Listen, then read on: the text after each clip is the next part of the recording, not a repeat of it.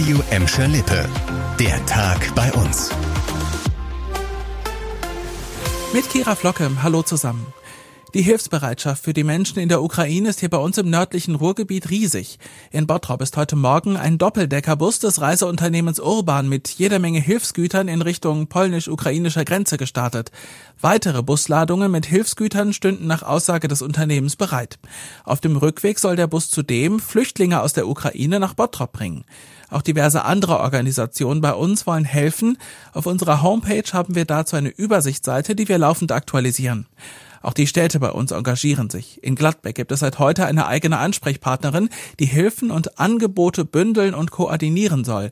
Julia Nickel ist unter anderem per Mail unter ukraine.stadt-gladbeck.de zu erreichen.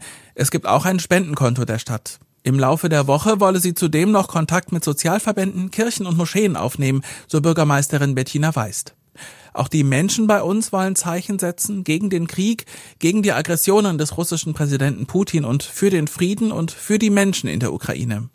Heute haben die Karnevalisten in Buhr damit begonnen. Um 17.11 Uhr haben sie auf der Domplatte für Frieden demonstriert unter dem Motto Karneval statt Krieg.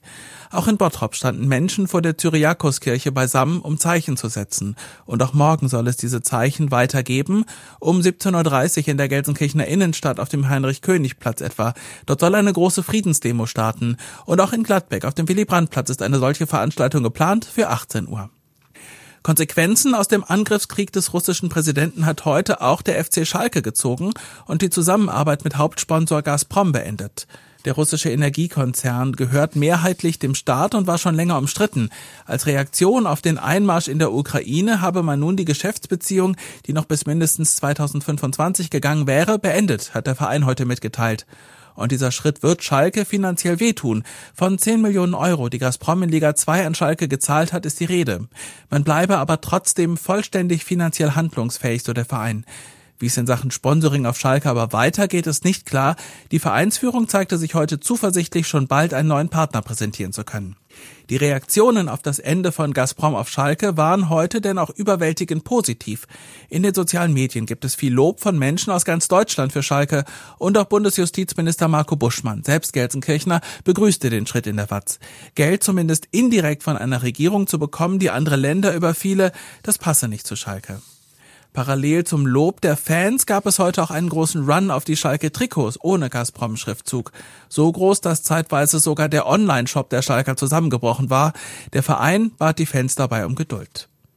Und auch trotz des Krieges in der Ukraine bleibt uns Corona erhalten. An den Grundschulen bei uns gibt es ab heute eine neue Teststrategie. Die PCR-Pool-Tests fallen komplett weg. Stattdessen wird auf Selbsttests durch die Eltern gesetzt. Dreimal pro Woche sollen sie zu Hause einen Selbsttest mit ihren Kindern machen. Das mussten sie auch einmalig schriftlich versichern. Die Selbsttests werden kostenlos von den Schulen ausgegeben. Nicht betroffen von der neuen Teststrategie sind Grundschulkinder, die schon vollständig gegen Corona geimpft sind. Für sie sind die Tests freiwillig. Und auch an den weiterführenden Schulen bei uns bleibt alles wie es ist. Dreimal pro Woche machen die Schüler einen Test in der Schule vor Beginn des Unterrichts. Und das war der Tag bei uns im Radio und als Podcast. Aktuelle Nachrichten aus Gladbeck, Bottrop und Gelsenkirchen findet ihr jederzeit auf radio und in unserer App.